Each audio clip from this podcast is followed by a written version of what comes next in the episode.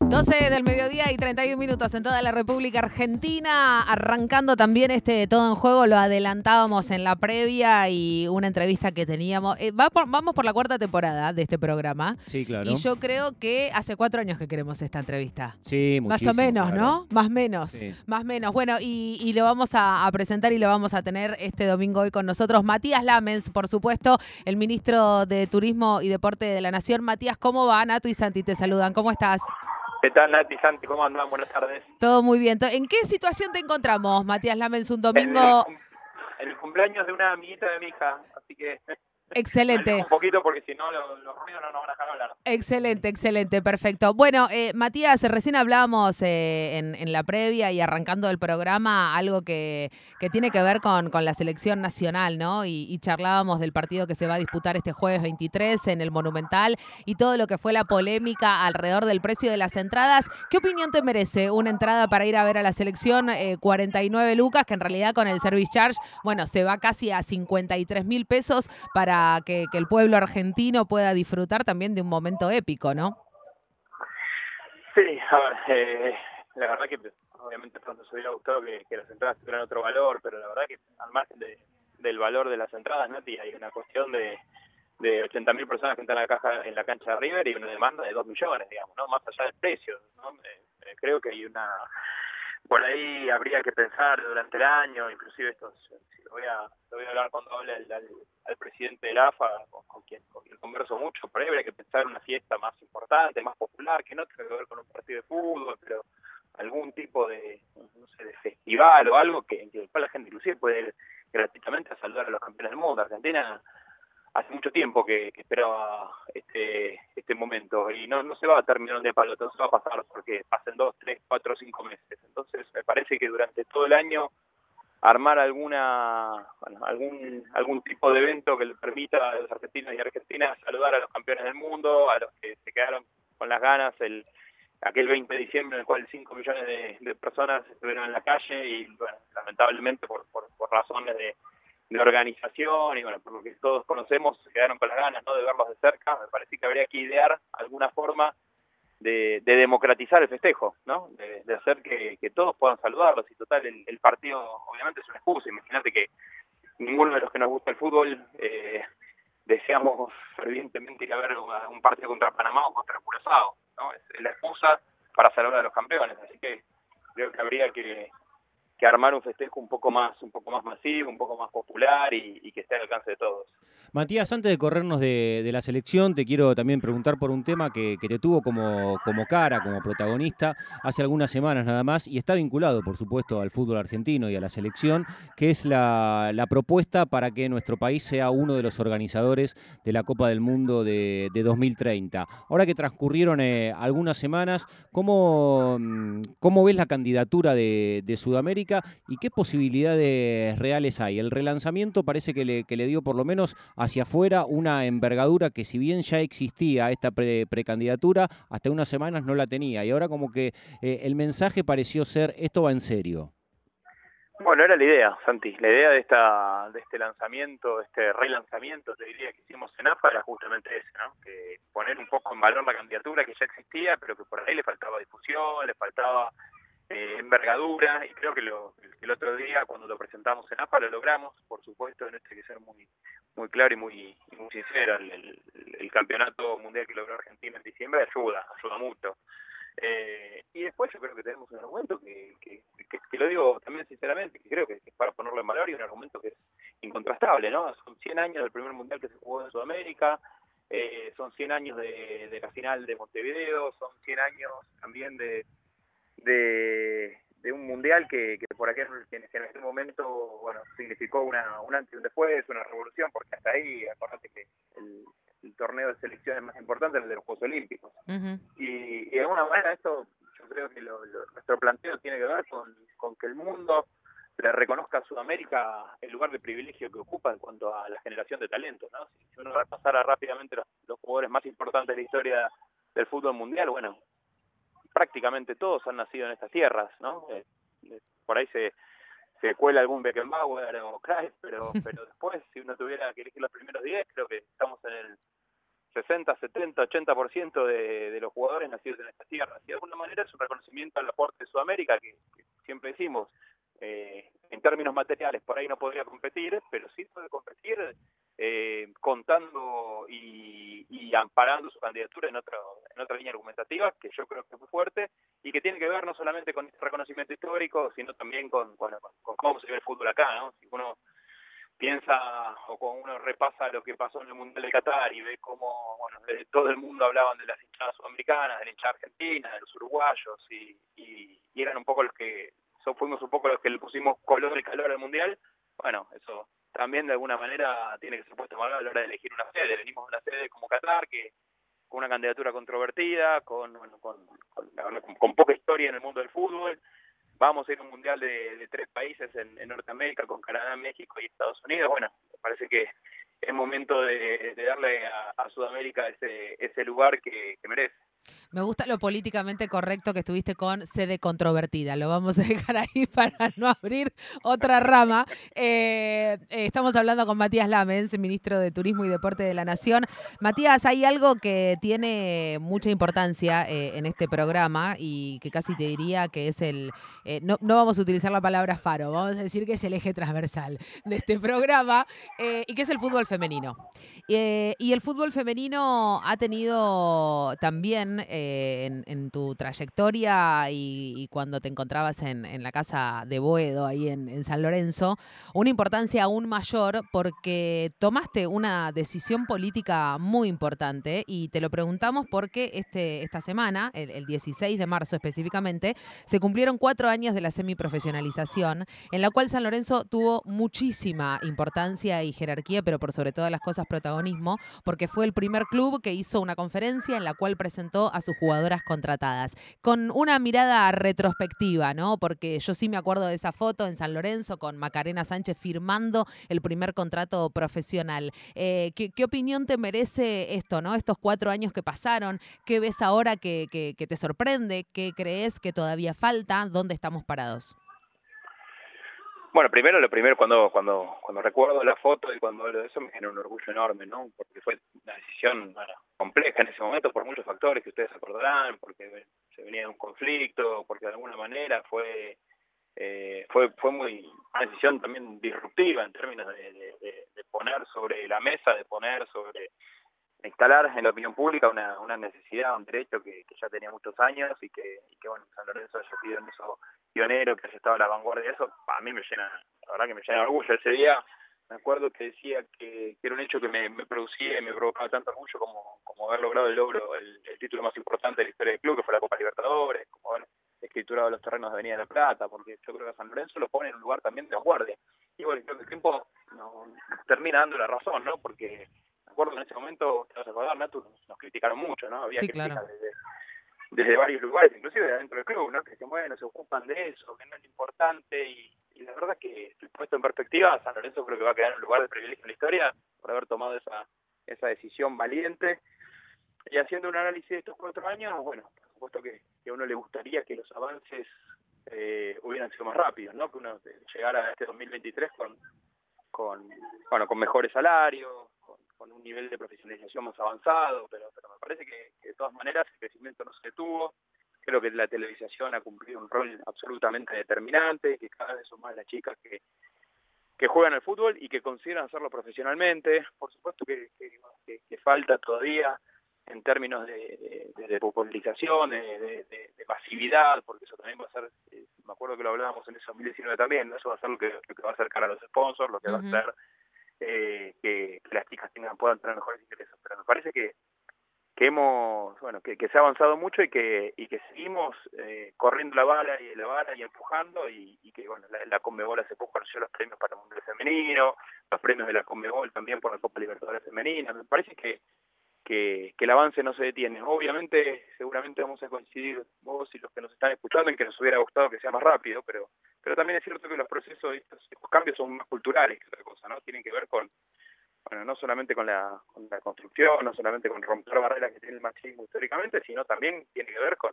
con, cambios que están eh, instala, eh, con, cuestiones que están instaladas muy profundamente en la, en la sociedad y que necesitan, bueno, de tiempo, que necesitan de un, un drenaje que, que termine de, termine de convencer a todos de, que la importancia del fútbol femenino es exactamente la misma que la del masculino y que, que gane un, tu equipo un campeonato de fútbol femenino tiene, tiene tanta importancia como, como que lo haga uno de, de, fútbol masculino, ¿no? Yo creo que el tiempo eso lo va a acomodar y nos vamos a acordar diciendo, bueno, ¿te acordás cuando -huh. nadie a los partidos? ¿Te acordás cuando? Yo creo que, que, que dentro de 50 años eh, ah, cuando le contemos a nuestros hijos que costó tanto, van a decir que, lo, que locura, ¿no? Como cuando uno le cuenta que no votaban las mujeres, más o menos. Claro. Me parece que, que van a, vamos a vamos camino a eso por suerte y nuestros hijos también nos yo tengo dos hijas mujeres y nuestros hijos mismos nos empujan para, para que vayamos en ese camino. Y en ese sentido, Matías, también se dio un paso importante hace 10 días, ¿no? El anuncio que hizo el, el Ministerio de Educación y que, que a ustedes también, o, obviamente, lo, lo, vinculan como el deporte, como también elemento fundamental y herramienta en la educación, de que el fútbol femenino se va a practicar como disciplina en todas las escuelas del país, ¿no? Es algo y una decisión política que evidentemente está vinculado al, al crecimiento que venís describiendo importantísimo porque, bueno, como, como ustedes saben, y, y de hecho, nosotros cuando llegamos al Ministerio había poca estadística de deportes en general, no solo de fútbol femenino, ¿no? Era difícil. Uno sabe que para, para implementar políticas públicas buenas y efectivas hace falta, hace falta datos, hace falta estadística, ¿no? Para ser certero, para ser, para ser eficaz, hace falta esos datos. Y la verdad que no había. Pero no solamente el gobierno anterior, no lo había, no, no, no, no, no, no lo había tampoco desde, desde, desde antes. Y nosotros hicimos un observatorio del deporte con la Universidad Nacional de San Martín, que la verdad que nos trajo, eh, nos puso un poco blanco sobre negro, ¿no? Sobre dónde estaban las necesidades, dónde los chicos hacían deporte, sobre eh, cuántos chicos hacían deporte y cuántas veces por semana. Y la verdad que la escuela, y ahora volviendo a tu pregunta para no irme por las ramas, la verdad que la escuela es, es el lugar, es determinante, ¿no? El, uno muchas veces en la escuela, en educación física, descubre los deportes que deportes que le gustan, deportes que por ahí no conocía, y eso es el primer paso, es el inicio, de la puerta de entrada a que después sí ya practicarlo de otra manera en un club y, y bueno, ya que después sí ya se desarrolla una carrera más, más ligada a lo profesional, pero me parece que, que tener fútbol femenino y que sobre todo que, que el Ministerio de Educación lo ponga en la currícula y le dé importancia, el deporte es un paso es un paso enorme hacia adelante. Estamos hablando con Matías Lamens, ministro de Turismo y Deporte de la, de la Nación. Matías, te escuchaba recién y me quedé sorprendida y, y, me lo anoté acá que cuando llegaron al ministerio había pocas estadísticas, porque eso indefectiblemente debe haber sido también un laburo extremo que han tenido que hacer pensando en programas como clubes en obra, polideportivos en obra, hay equipo, bueno, los juegos Evita también. Es fundamental contar con esos números y con esas estadísticas para saber dónde se juega, cuántos son los pibes que juegan, para después poner en práctica estos programas. Totalmente, bueno, es, es lo que te decía antes, ¿no? Pues, eh, tener, en cualquier caso, tener estadística para cualquier, para la implementación de cualquier política pública es clave, es determinante, es lo que te permite pensarla, porque si no, serían elaboraciones en un escritorio de cuatro o cinco genios que que después cuando bajas no, no, no tienen ningún impacto. Entonces, si uno no tiene realmente esas herramientas, es muy difícil pensar políticas que, que le cambien la vida a la gente. Uno viene acá y trabaja para que esas políticas impacten el cambio de la vida de la gente. Bueno, sin, sin estadísticas eso es imposible. Y la verdad que eso lo empezó a trabajar un, un director que tenemos en el ministerio, que es Ignacio Mazzola, que tiene mucho vínculo también con el mundo académico, y, el observatorio de la, de Universidad Nacional de San Martín, la verdad que dio resultados eh, extraordinarios, que en muchos casos nos permitían repensar las políticas. Y bueno, nosotros estamos apuntando por acá, pero la verdad es que vemos que, que lo que hace falta ahora es esto, es acá. Eh, así que la verdad que en eso me parece que también fue un paso adelante y que además se deja se deja la vara la vara alta también para, para el que venga, ¿no? Yo creo que con, lo que decías vos, con, con equipo, con clubes en obra, eh, con polideportivos en obra, bueno, se deja la vara alta. Va a ser difícil que el gobierno que venga no invierta en clubes, va a ser difícil que el gobierno que venga, que venga no invierta en polideportivos, porque generar todo eso es democratizar el acceso al deporte, ¿no? Es que los chicos y chicas de todo el país tengan acceso a infraestructura deportiva de buen nivel, de calidad, para poder hacer deporte. Y eso, sin ninguna duda, no cada vez que uno, lo digo hasta el cansancio, cada vez que uno pone un peso en deporte, está invirtiendo, porque está poniendo plata en educación, está poniendo plata en salud, está poniendo plata en desarrollo social. Bueno, el deporte, no hace falta que se lo cuente a ustedes, que, hace mucho vienen hablando de esto. La, la, la la, las aristas virtuosas que tiene la práctica deportiva, sobre todo en la infancia, bueno, son increíbles. Matías, te saco un, un, segundo nada más de la gestión, pero la última semana también se habló mucho de un personaje de relevancia a nivel mundial que estaba muy vinculado, obviamente, a algo que los atraviesa sentimentalmente. Los une a estos dos personajes, a Absolutamente, Matías. que es San Lorenzo de Almagro y que además tuvo la particularidad que quizás eh, en, eh, en el clímax deportivo de, de San Lorenzo se dio el, el comienzo del papado de, de Francisco. Y ahí hay, hay un montón de historia de los últimos 10 años. Este, hubo un viaje muy recordado después de ganar la Copa Libertadores a- al Vaticano. Eh, me lo vas a decir vos, pero creo que le, le regalaron una camiseta de básquetbol porque el padre de, de, de Bergoglio jugaba al básquetbol eh, en San Lorenzo. Pero te quiero preguntar por una, en estos 10 años del Papa Francisco vinculado a San Lorenzo, que vos hayas dicho, no lo puedo creer, mira el lugar que está y sin embargo lo vive como Habla de. San Lorenzo. Yo siempre cuento, hay, hay dos o tres, pero la, la que más me llamó la atención fue cuando fuimos por la Copa Libertadores, que vieron que al Papa siempre acompañan unos, unos personajes que están vestidos como arlequines, como Sí. con, con trajes violetos y amarillos, que son la Guardia Suiza. Y me acuerdo de estar hablando con él, esperando al Papa antes de la audiencia por la Copa Libertadores, entonces le preguntamos en inglés si, si el Papa había visto el partido, porque son, son casi como decanes, lo acompañan permanentemente. Y me decía que no, que nunca se levantaron los partidos, pero porque la final se había puesto el despertador para saber, para, para ver cuál el resultado. Preguntó cómo salía y después siguió durmiendo. Eso me parece que habla de, la locura que tiene el tipo con San Lorenzo, lo cual me parece, me parece espectacular, porque estamos hablando de uno de los, los personajes más influyentes del mundo, ¿no? De los líderes mundiales. Y, y el tipo siempre tiene un lugar para San Lorenzo y cada vez que, que, va alguien a Argentina o cada vez que manda algo, hace poco me reenviaron una carta que, que escribió, eh, no me acuerdo a quién, acá en Argentina, y la postdata le recitaba el San Lorenzo del 46. No. Claro. Bueno. Sí, de hecho me, ma- me mandaron, mañana te lo voy a mandar porque el, el tipo pone, bueno, habla de Argentina, la situación argentina, yo le dice postdata, aquel equipo del 46 y lo recita, de memoria escrito, y entre paréntesis hace acotaciones a algunos de los jugadores, hablando de Farro Pontón y Martínez. Bueno, es- No, no, una enfermedad. Espectacular. Una enfermedad. Bueno, eh, Mati, eh, una de las últimas eh, para hacerte, porque en la semana también lo que sucedió fue que estuvo dando vueltas una foto, porque te sacamos un poco del ámbito deportivo y te llevamos un poco a lo político. Leandro Santoro, Graciana Peñafor, Claudia Neira, eh, y un acuerdo y una mesa que, bueno, en, eh, digamos, en la primera instancia, eh, más allá de, cualquier tipo de, diferencias, ¿hubo algún tipo de acuerdo pensando en la ciudad autónoma de, Buenos Aires? Sí, el acuerdo, Nato, tiene que ver con, bueno, con, con empezar a trabajar, con, con marcar una posición diferente en la ciudad. Yo me acuerdo que en la campaña de 2019 lo decíamos mucho y hay muchos de esos problemas que lejos de, de arreglarse se han agudizado, ¿no? Y nosotros vemos, tenemos ese diagnóstico, vemos que vamos ya para 16 años de macrismo en la ciudad, vemos que ya es una cuestión, eh, ya no endogámica, sino medio, eh, medio de, nepotismo, ¿no? Ya eh, fue Macri, después la mano derecha de Macri que va a ser el primo de Macri, después no sé quién va a ser Antonia, o sea, la próxima, ya hay que empezar a... Y paradójicamente ellos son los grandes republicanos, ¿no? Entonces, plantear que haya una alternancia en la ciudad de Buenos Aires, a mí me parece que es, que es interesante, a mí me parece que es un planteo válido y que merece que todos trabajemos juntos y que si alguno tiene, y que si con algunos tenemos alguna diferencia, bueno, hay que sentarse con madurez, yo creo que esto ocurre también para lo nacional, ¿no? Hay que sentarse con madurez, dirimir esas diferencias y después siguen eh, plantear un proyecto común de, ciudad y de país. Así que me parece que esa foto tuvo que ver con eso, con, leí muchas especulaciones, salió todos los diarios que era contra o a favor, ni contra ni a favor, es poner en la ciudad de Buenos Aires una una alternativa que exprese que los problemas que planteamos hace cuatro años que tenían que ver con la vivienda, bueno, la vivienda ni hablar, que se ha agudizado, ¿no? pero con la seguridad, con situaciones que son casi de inmoralidad en una ciudad rica en términos de, pobreza y demás, bueno, en ese, en ese contexto eh, se dio esa foto y me parece que fue una foto que, que causó un impacto bueno, sobre todo para la gente que está esperando que, que, que cree que hay que tener un buen que está esperando que hiciéramos algo. Sabés, Matías, que son las 12.50 en la Argentina. eh, vos estás en un cumpleaños infantil. Si nosotros estuviéramos en, en- en el barrio de Boedo, donde residimos con, con Natalia Paola Maderna, iríamos a la Salcedo a Sí. buscar pastas Sí. y después por Pavón y Quintino a ver si hay algo- algún tinto a disposición. Pero los domingos no abre, ¿no? No abre los domingos.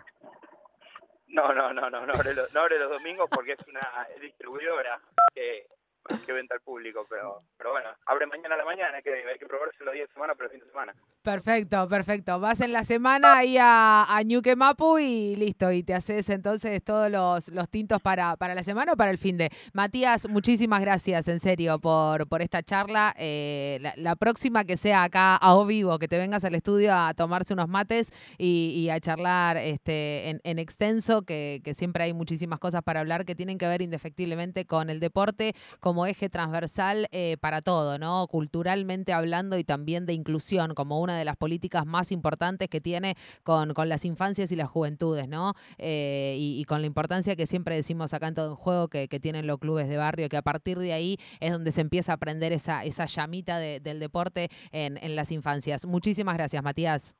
Gracias a ustedes, Nato. Para mí fue un placer. Un beso para los dos. Un beso grande, grande, un chau, beso chau. grande. Matías Lamens, el ministro de Turismo y Deporte de la Nación, pasó por todo en juego en este, en este domingo. Hasta las